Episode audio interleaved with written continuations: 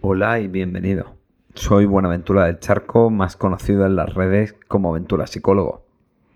Hoy vengo a contaros una historia, pero no como siempre, sino que hoy voy a hablaros sobre las historias, sobre el poder de las metáforas y las narrativas.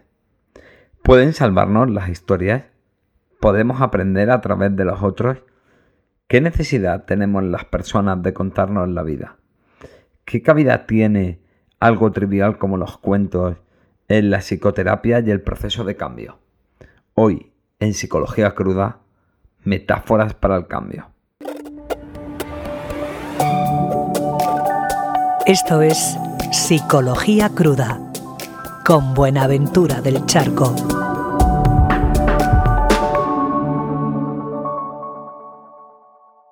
Bueno, en primer lugar, no creo que sería muy desconsiderado por mi parte que a pesar de que hable como un jodido garrulo, creo que tengo cierta educación o un mínimo, eh, no, no empezar dando las gracias, bueno, pues por cómo muchos habéis ido a comprar mi libro nuevo, te estás jodiendo la vida, olvídate de tu mejor versión y sé tú mismo, y me habéis escrito para contarme vuestras impresiones, lo que os está gustando, me, me estáis etiquetando en las fotografías y bueno, de verdad no puedo más que, daros las gracias. Bueno, no voy a desaprovechar la oportunidad para hacer un poquito de publicidad y decirte que bueno, que es un libro en el que trata porque las personas estamos actualmente todo el rato insatisfechas con lo que somos y porque jugamos a este juego perverso de, de, ser nuestros peores enemigos, como te decía en el podcast pasado, ¿no? Como yo soy juez y verdugo de mí mismo y estoy todo el rato dándome caña para llegar a una perfección imposible de alcanzar sin darme cuenta de que también soy la víctima, ¿no? La víctima que se lleva esas críticas, esas palizas y el terrible impacto psicológico que esto tiene. En fin, si te gusta mi, contenido, yo nunca mendigueo el pedir que, que se me apoye o que se comparta o que se dé difusión a lo que hago.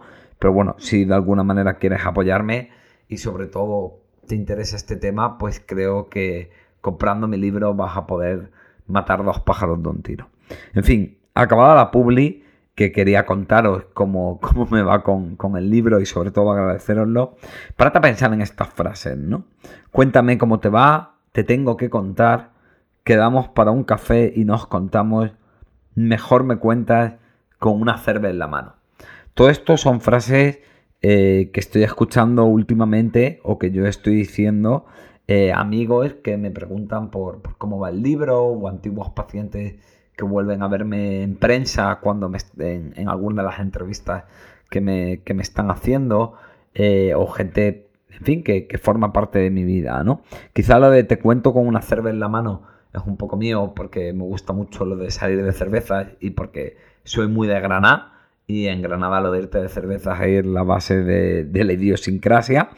Pero, pero bueno, creo que habla bien de, de lo que quiero transmitir hoy en el podcast. Fíjate que todo el rato te repito la idea de ese cuéntame o nos contamos, ¿no? Y es que parece que, que los seres humanos, como vamos a analizar, necesitamos contarnos historias. Necesitamos explicar lo que nos pasa, ¿no? Y necesitamos contarlo siempre a través de, narrativas. Puede que haya cambiado la forma en la que nos contamos, por ejemplo, alguno de estas frases que te decía son audios de WhatsApp o, o son mensajes escritos, pero no cambia la necesidad de contarnos. Y es que las personas necesitamos contarnos historias. Historias sobre lo que nos pasa, sobre lo que nos ocurre, sobre quiénes somos y sobre quién es el otro. Convertirlo en una historia nos permite escucharnos a nosotros mismos y de esta manera entendernos, ¿no? Es decir, cuando yo vivo algo, pues tengo ahí una información como, como difusa en mi cabeza, como que no me he parado a ordenar, que no tiene como mucha forma, ¿no? Yo he vivido algo y tengo la experiencia. El hecho de contarlo nos obliga a eh, darle un formato, nos obliga a pararnos a reflexionar sobre ello y de esa manera cuando le contamos al otro, primero también nos estamos contando a nosotros mismos, pues bueno, lo que ha ocurrido en esa historia, lo que ha supuesto para nosotros, cuál es nuestra postura y nuestro posicionamiento ante ella, cómo hemos decidido manejarlo y también todo eso nos da información sobre nosotros, sobre la gente que queremos, sobre lo que ocurre en nuestra vida. Todo esto hace que cuando se lo expliquemos al otro también nos lo expliquemos a nosotros mismos. Pero no significa que la conversación sea una especie de masturbación en la que todo es para mí, ya que normalmente cuando se lo cuento al otro, pues también quiero transmitirle lo que me ha ocurrido y además oír la opinión y ver la reacción del otro.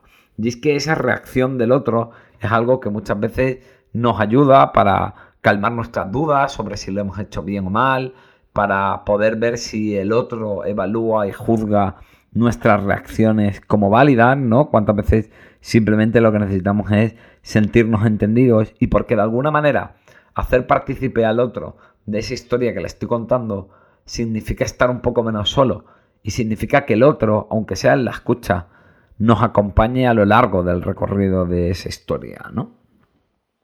Ya sabéis que yo soy muy crítico con que la psicología actual pone mucho el foco en lo individual y habla poco de la importancia de esto, ¿no? De la importancia de la conexión con el otro, de la importancia de sentirnos atendidos, de la importancia de hacer partícipe al otro de aquello que nos ocurre. Y por eso hoy quería dedicar un capítulo a hablar sobre, sobre las historias y sobre la necesidad que tenemos las personas de, de contarnos historias, ¿no? Elaborar una historia hace que, algo sea mirable, ¿no? O sea, que lo pueda mirar, que sea asumible, entendible, que la podamos dotar de un significado y entender lo que ha supuesto para nosotros. Es decir, eh, cuando yo hago la historia, cojo algo ambiguo que te decía antes y le doy una forma y lo pongo en un formato en el que para mí es fácil de repasármelo en mi cabeza y eso, pues bueno, hace que, que pueda entender lo que ocurre y sobre todo, esta parte me parece interesante, pueda dotarla de un significado, ¿no? Es decir, muchas veces vivimos las cosas y digamos que eso es un proceso pasivo, ¿no? Yo vivo algo, algo que no decido, es algo que me ocurre, pero siempre, incluso en un proceso pasivo, incluso en, en recibir algo o que me pase algo, como por ejemplo ser víctima de un accidente, hay un proceso activo, hay algo en lo que sí puedo hacer, que es el significado que yo doto a esa experiencia, ¿no? Y esto es algo muy interesante, ¿no? ¿Qué significado le damos a aquello que nos ocurre? ¿Cómo queremos plantearlo? Ya hablé de esto en el, en el podcast del, del sentido de la vida, ¿no? y del propósito. Y esto es algo muy interesante porque muchas veces cambia la manera en la que vivimos esa historia o en algo que por su propia naturaleza es lo que es, pues yo que sé, una putada o lo que sea, me puede servir para imprimirle una dirección y para por lo menos tener un punto de control en, el significado que yo, que yo quiero darle, ¿no? Además, también, de alguna manera, contar una historia hace que, yo intente en esa historia recoger, pues, pues no solo lo que ocurre, ¿no? ¿no? Cuando cuento una historia no solo cuento los hechos, sino que también hablo de, de mis sentimientos, de mis pensamientos, en fin, de, de mi vivencia sobre eso que ocurre y permite mientras yo cuento esa historia, evocar todas esas emociones inherentes a la experiencia que estoy contando, ¿no? Por ejemplo, en esto es muy interesante lo que plantea Freud en, Duelo y Melancolía, ¿no? Que fue una de sus primeras obras. Él dice que cuando una persona importante se te muere, tú lo que haces es crear una historia que recoge parte de, de esa vivencia, ¿no? Es decir, tú cuentas una historia donde te cuentas lo importante que fue para ti esa persona, lo que viviste con ella, lo que lo querías. Porque dice que aunque la persona haya muerto o lo que haya ocurrido esté en el pasado, tus sentimientos siguen estando vivos. Y crear ese recuerdo, crear esa narrativa, crear esa historia de la persona fallida, te permite, es como un recipiente donde puedas colocar esas emociones y esos significados profundos que siguen estando vivos en tu corazón. Bueno, pues esto lo cuenta Freud en el proceso de duelo y de pérdida, pero yo creo que siempre que nos contamos una historia sobre algo que hemos vivido, estamos haciendo este proceso, ¿no? Con todo, hay que entender que las historias que, que yo me cuento, pues se tratan de un intento torpe, aunque necesario, de poner en palabras lo que he vivido y bueno, pues lo que intento es pasar algo de lo experiencial, de la vivencia, a la narrativa, ¿no? de la emoción al lenguaje. Y esto siempre es un proceso penoso y un poco cutre, ¿no? Es como una mala traducción que deja fuera matices y aspectos imposibles de transmitir. Es decir, por mucho que yo te cuente algo, por mucho que, pues no sé si por ejemplo yo te explico un polvo con una persona, pues te lo puedo intentar contar con detalles y ponerme un poco guarrete y 50 sombras de Grey para intentar evocarte lo que yo necesité lo que, y lo que yo viví. Sin embargo, pues la experiencia de, ese polvo que he echado y de ese orgasmo, pues solamente la puedo entender de verdad cuando realmente la estoy viviendo, ¿no? Es decir, eh, a pesar de que en este podcast estoy hablando de la importancia y de la trascendencia de contarnos historias, sí que quiero destacar que, bueno, que eso, que son siempre una traducción cutre, un poco alejada de la propia experiencia, pero sí que nos sirve para evocar esa vivencia y para poder transmitírsela a otro. Ni siquiera los grandes poetas y los más y los, y los mejores dramaturgos han sido capaces de hacer una buena traducción. Han sido capaces de recoger hasta el último detalle de la experiencia, que además probablemente sería distinta en cada uno de nosotros. Pero sí que han creado obras que pueden ayudar a conectar con lo que viven los protagonistas de esas obras o con nuestras propias historias. Porque muchas veces a través de ver la historia del otro veo procesos comunes o cosas en las que yo me identifico porque se parecen a algo que yo he vivido. Y es que a fin de cuentas, pues no tenemos tantas emociones, ¿no? Hay como nueve emociones básicas desde las que vivimos el mundo. Es por eso por lo que hay historias que nos hacen vibrar y perduran, porque al oírlas podemos entender cosas que hemos vivido y sentirnos identificados en ellas. Es por esto por lo que hay historias que funcionan también a pesar del, paso de los, tiempos. Y esto es muy interesante como en casi todas las culturas está la figura del cuentacuentos, ¿no? Puede que no como tal, es decir, hay, por ejemplo, en Latinoamérica sí que es muy común que, haya muchas veces la figura de, la narradora de historias. De hecho, en Perú y Bolivia y algunas culturas así, hay una especie de figura que es como una muñeca que siempre está rodeada de niños, que es un poco la cuenta historia, ¿no? Pero, por ejemplo, en la Edad Media, pues teníamos a, a los trovadores que cantaban la gesta de los caballeros, o teníamos a los sacerdotes que nos hablan de las historias de, los santos y, de los dioses, ¿no? O tenemos a, los escritores y poetas que, que, nos cuentan historias, ¿no? Probablemente también a los cantautores y tantas y tantas otras figuras que en el fondo lo que están haciendo es contar historias, ¿no? Es decir, sea cual sea la cultura, eh, desde el chamán al sacerdote, al cuentacuentos, al trovador, al escritor, a los líderes políticos, que también muchas veces lo que hacen es contarnos una historia, lo que hacen es, contarnos una narrativa, pues siempre ha habido esta figura de, la persona que cuenta cuentos. Entonces, si todas las historias, las especies de la humanidad, si todas las civilizaciones generan esta, esta figura, pues creo que refleja muy bien esta necesidad o esta utilidad que tiene para el ser humano el hecho de contarnos historias, ¿no? Recuerdo que, por ejemplo, cuando, cuando tú empiezas a estudiar la filosofía, te hablan de la transición del mito al logo, ¿no? Es decir, hasta que no surge la filosofía, no existe el logo, el conocimiento. Y entonces, para intentar explicar el mundo, se hace a través del mito. ¿Y qué es el mito? Pues el mito, a fin de cuentas, es la manera de intentar transmitirnos una serie de enseñanzas sobre lo que ocurre, sobre lo que pasa en el mundo, sobre el origen de las cosas, sobre cómo funcionan, sobre cuál es el código ético o moral que se espera de tu comportamiento, sobre lo que se entiende como bueno o malo. Es decir, no es un conocimiento científico, pero es un formato que nos ayuda para explicar bien determinado tipo de cosas. Todas las ideologías, culturas y personas crean sus propios mitos, incluso los grupos de colegas tienen esos mitos propios de esa anécdota que se cuenta muy bien o esa historia que se repite y que de alguna manera representa bien no solo algo memorable o una historia que te parte en la polla, sino también cosas sobre quiénes somos nosotros como grupo o cómo es fulano o cuáles nuestros valores y nuestra manera de, entender las cosas. Bueno, pues eso, eso va desde el grupo de amigote a las naciones, ¿no? Las naciones tienen una narrativa y una historia, pues yo qué sé, los españoles con la reconquista o los húngaros con la unión de las, de las tribus en, en, Hungría, de los magiares, ¿no?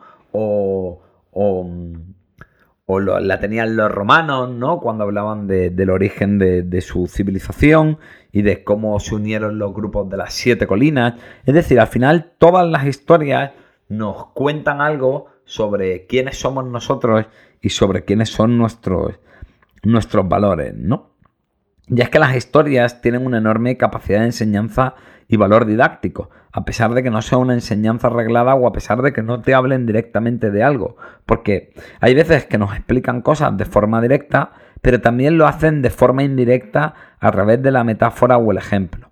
Personalmente yo he aprendido muchísimo leyendo novelas, pues me ayuda a tener una aproximación teórica por lo menos, o en la medida en la que me lo cuenta el autor, a un montón de cosas que yo no podría haber vivido, ¿no?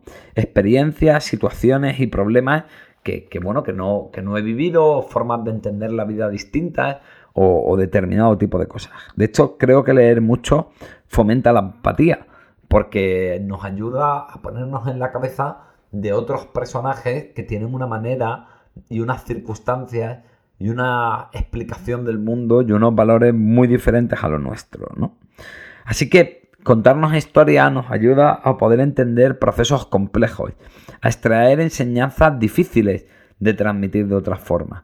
Es una manera eh, amena e interesante de transmitir ideas, ¿no? Por eso yo, por ejemplo, en mis libros muchas veces pues cuento viñetas clínicas, ¿no? Pues cuento cosas que les han pasado a pacientes míos o cuento alguna metáfora o de hecho luego voy a contar alguna metáfora que cuento en mi libro y bueno, porque es una manera sencilla de transmitir cosas, ¿no? A pesar del avance de la ciencia y de la pedagogía y de que ahora haya también una enseñanza más reglada, esa enseñanza no ha quitado y no ha sustituido del todo el contarnos historias, ¿no? El, el, contarnos metáforas, el, poder de la narrativa, ¿no?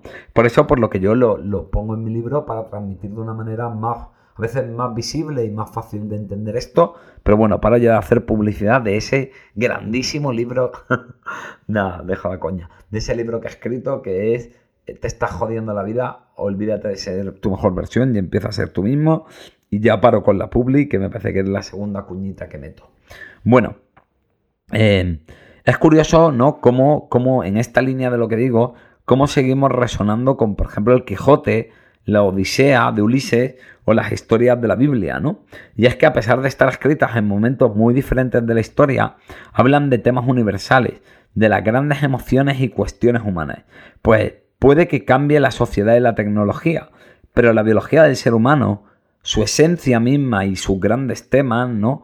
La lealtad, lo correcto, el dilema moral, la pasión, el enamorarse, la pertenencia, la búsqueda de sentido de vida. Es decir, todo esto permanece inalterable.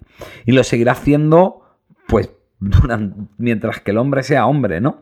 A no ser que caigamos en eso que, que muchos filósofos y tecnólogos prevén, pero que nadie sabe sus consecuencias ni desarrollo, que es eso del transhumanismo. Es decir, mientras que el hombre siga teniendo la biología y la condición existencial que tenga, a no ser que lo cambiemos, yo qué sé, por genética o porque nos convirtamos en máquinas o transfiramos nuestra conciencia a Internet o una paranoia de estas, pues el ser humano va a seguir siendo hombre y entonces el hombre es hombre y el ser humano tiene una necesidad de historias y narrativas, ¿no?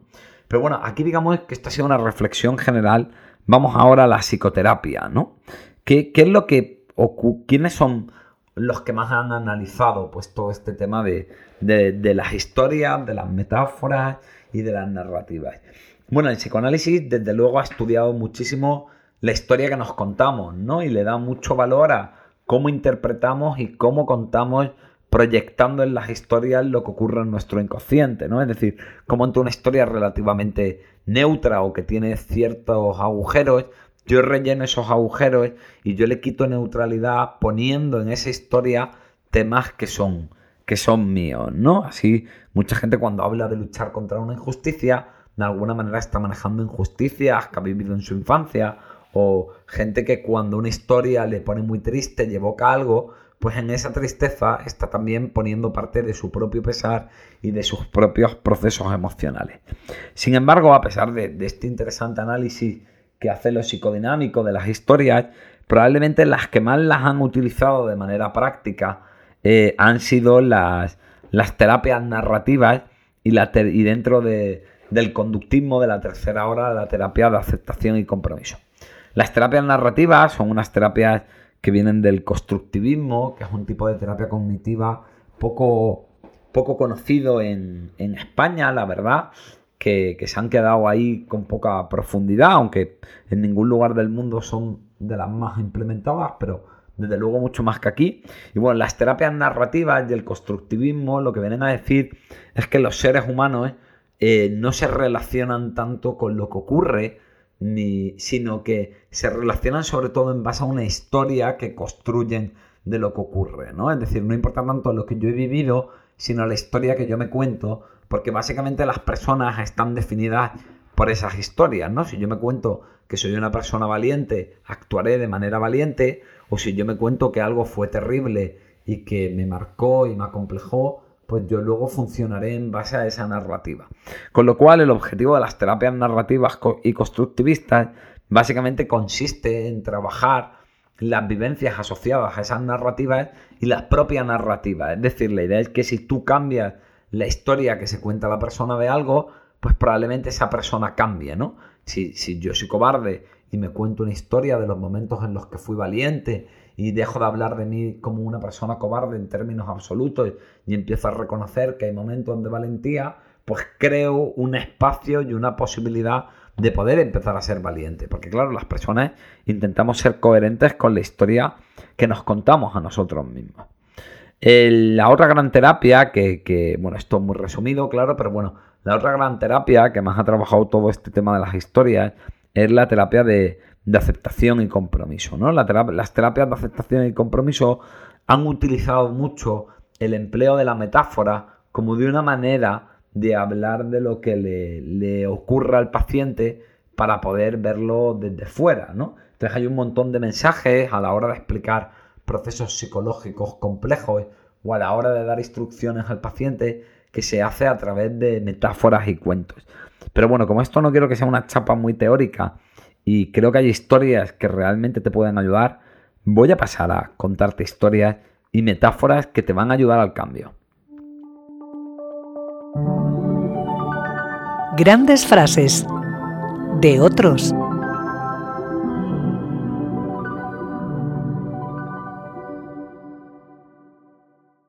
Los cuentos de hadas son más que reales, no porque le enseñen a los niños que los dragones existen, sino porque les enseñan que pueden ser derrotados.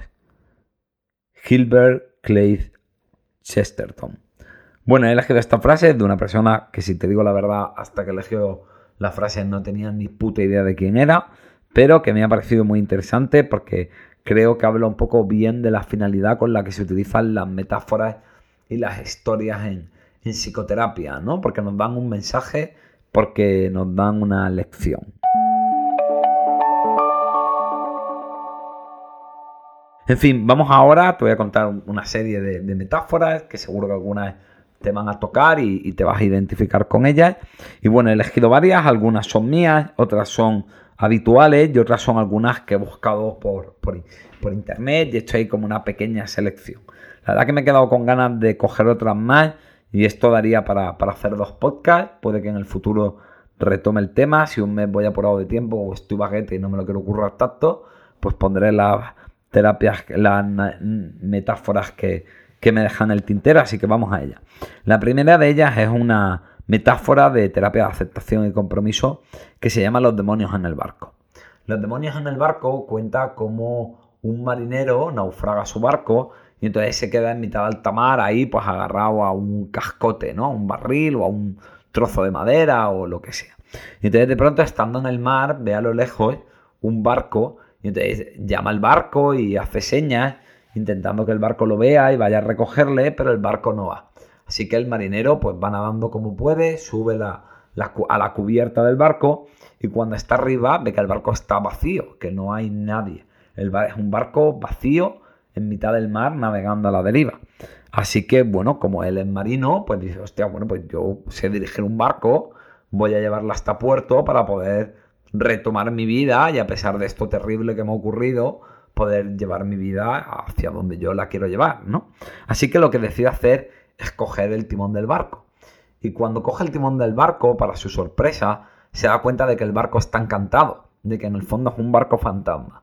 Así que al coger el timón salen de la profundidad de la bodega del barco, pues los demonios y los fantasmas que lo tienen hechizado, y entonces el, claro, el, marino se asusta mucho, suelta el timón, y entonces cuando suelta el timón, los fantasmas y los demonios vuelven al interior de la bodega. Y él se queda muy tranquilo porque no tiene que ver y eso que le da tanto miedo.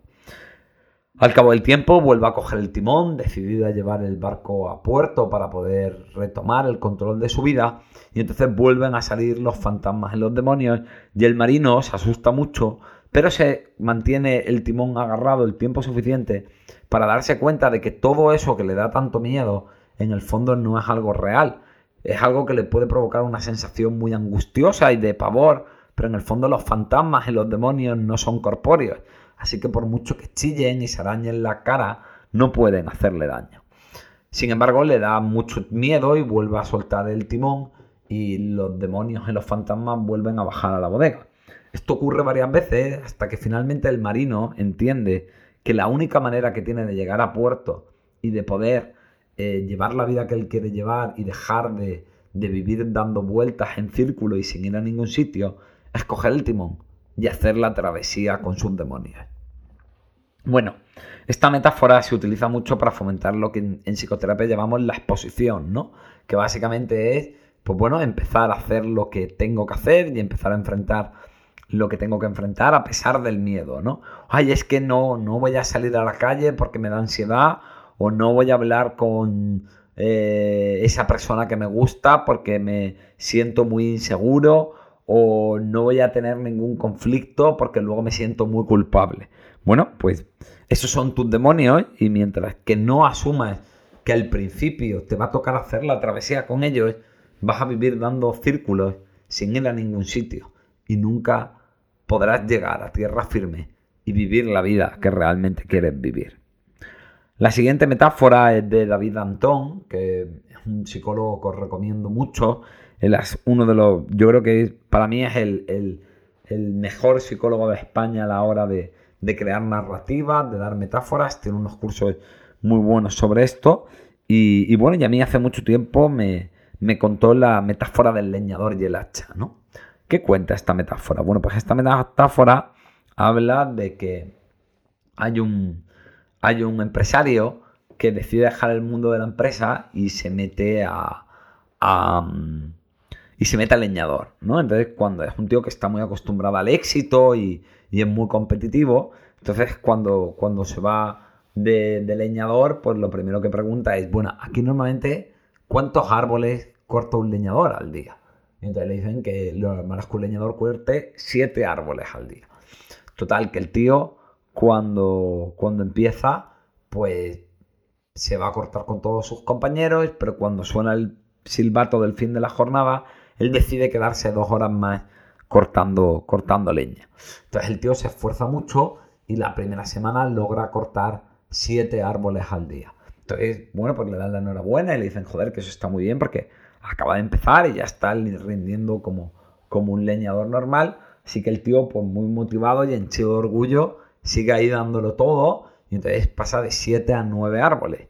Sin embargo, cuando lleva un mes y medio, pues vuelve, vuelve a los siete y entonces el tío se empieza a angustiar porque está perdiendo su, rendimiento y su estatus de gran leñador. Así que decide no solo quedarse dos horas más por la tarde, sino ir también una hora y media antes de que todos los demás entren a, a talar. Sin embargo, no solo no se mantienen los siete, sino que va bajando a, a seis, cinco, cuatro, tres árboles. Y hay un momento en el que nuestro, nuestro antiguo empresario y nuevo leñador está totalmente eh, desmotivado, en la mierda, jodido, frustrado, porque por mucho que lo intenta no llega y ya está pensando que él no, no sirve para eso y que lo va a dejar.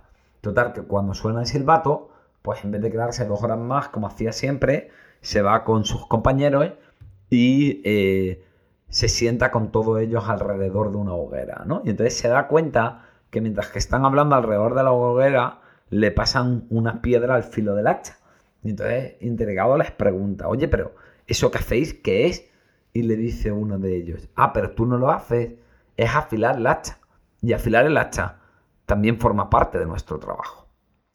¿De qué nos habla esta historia? Bueno, pues esta historia nos habla de que se nos olvida que parece que a veces trabajar es o cumplir con nuestra obligación solo consiste en en estar ahí dando el callo y, y esforzándonos mucho, ¿no? Pero también una parte importante de comprometernos con un objetivo, que algunos me decís que malinterpretan mi libro, se creen que es que el libro va en contra de los objetivos y yo no estoy en contra de los objetivos.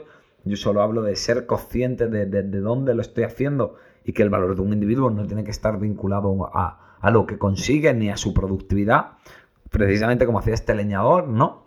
Es decir, eh, lo que, lo que cuenta este libro es que hacerme cargo de algo también es crear las condiciones y cuidar las cosas. No solamente estar ahí esforzándome al 100% y dándolo todo. Es decir, parte del trabajo de un leñador no es solo estar ahí con el hacha, sino también es afilar el hacha para que el hacha corte bien. Porque si la herramienta que yo utilizo no corta bien, no funciona bien, eso va a influir en mi rendimiento, ¿no? Entonces, hay veces que nos olvidamos porque queremos hacer las cosas, porque nos sentimos en una obligación moral, pero al final no nos damos cuenta de que la mayoría de las veces la herramienta que utilizamos para implementar algo somos nosotros mismos. De ahí la importancia del autocuidado. Así que si quieres cortar bien leña, afila tu hacha, cuídate bien. Bueno, vamos con, con la siguiente con la siguiente historia, ¿no? Y aquí tenemos la, la historia del burro yelarado, ¿no? Que esta es cosecha propia, ¿no?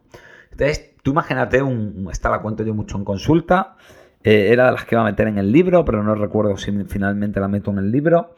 Tú imagínate que, tú tienes un, campesino, tiene un burro, y entonces como quiere que el, que, el burro, tiene un burro para que tire del arado, ¿no? Entonces él quiere que el, que el burro tire del arado de puta madre, y entonces lo que hace es pues le pone suelo radiante en la cuadra, le da alfalfa ecológica, eh, todos los días masajea, masajea al burro, se tiene ahí al burro de puta madre, lo lleva al mejor veterinario y se gasta una pasta. Entonces, claro, de entrada, lo primero que pensamos es, joder, este tío, ¿cómo, cómo quiere al burro, no? Sin embargo, si lo analizas, ¿tú crees que de verdad le importa al burro? Porque yo creo que al burro no le importa una mierda. Es decir, creo que esta persona lo único que está haciendo es cuidar muy bien al burro, afilar mucho el hacha, porque lo que le importa es que el burro produzca, lo que le importa es que el burro tira del arado. Pero este campesino nunca le está preguntando al burro si es feliz, si le gusta tirar del arado, nunca le permite la libertad de poder hacer otra cosa.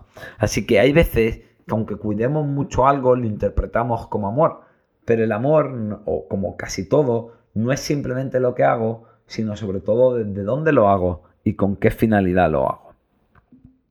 Bueno, ahora te voy a contar otra, otra historia que, me contó Juan Pedro Núñez Partido, Juan P., mi terapeuta, que el otro día, por cierto, quedé con él y le dejé tirado, así que le mando una disculpa desde aquí, porque se me olvidó y me quedé dormido. Soy así de genial y de puta madre, así que plantéate a quién oyes para que te dé consejos porque el que te da consejos es un auténtico fanguango, que diría mi madre. Bueno, la cuestión de esto es que, ¿cuál es la historia del sendero y el camino? Pues mirad, os voy a contar primero en qué situación me, contó esta historia mi terapeuta, ¿no? Juan Pedro Núñez Partido. Entonces, eh, yo estaba muy contento porque me, iba muy bien con la terapia, ¿no?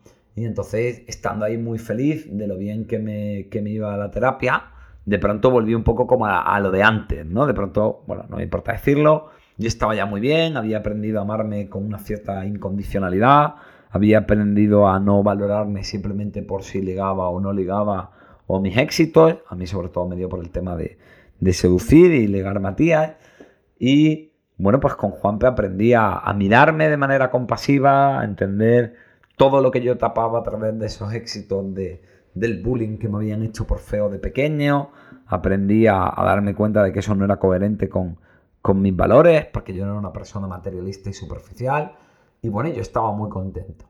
Sin embargo, a pesar de la terapia, pues hubo un momento en que volví un poco a estar más pendiente de eso, ya que me afectara mucho anímicamente y en cuanto yo me valoraba, pues si pillaba cacho o no pillaba cacho.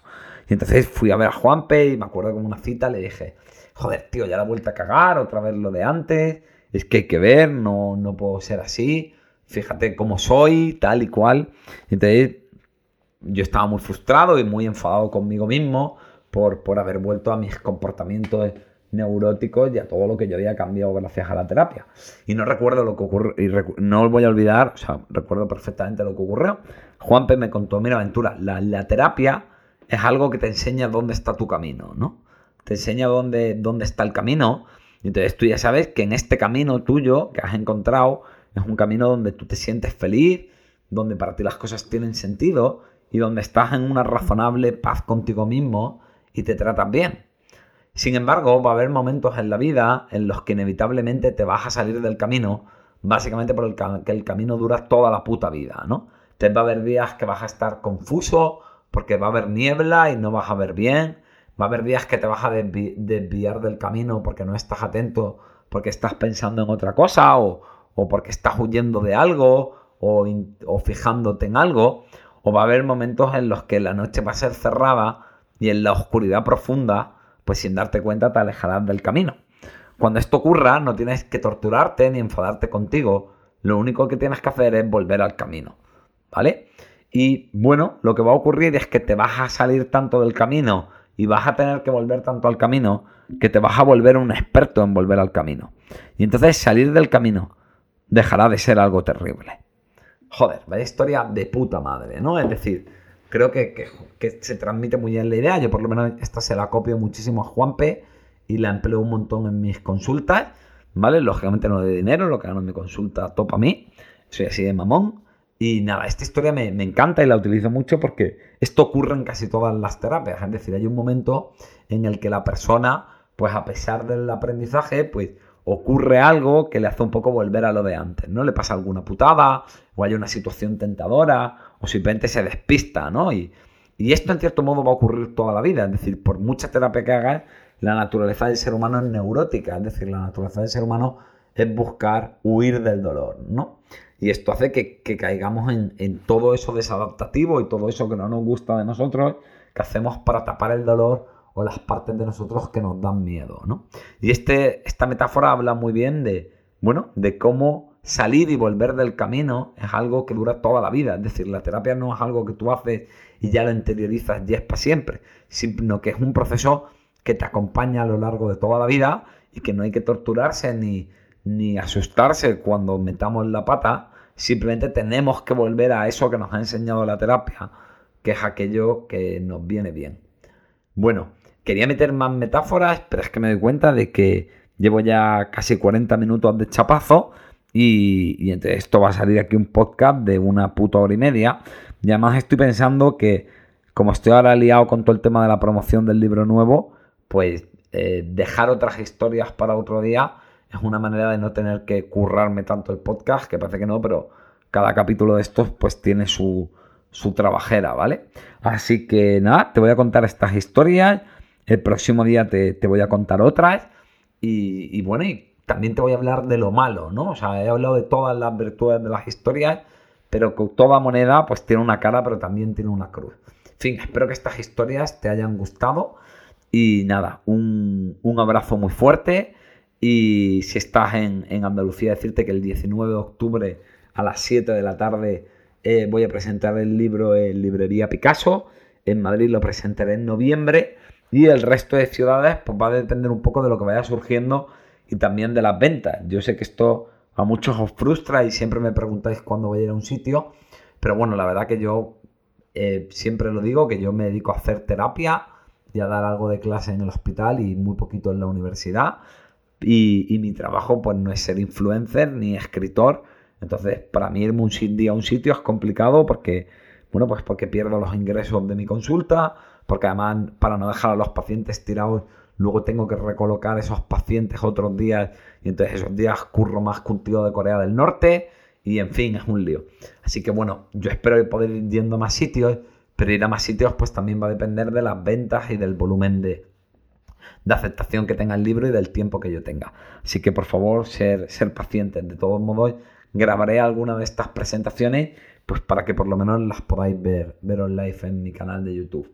Así que un abrazo, espero que te haya molado esta historia, esta movida que te cuento siempre y sobre todo que estas metáforas te hayan resultado útil para tu propio cambio personal.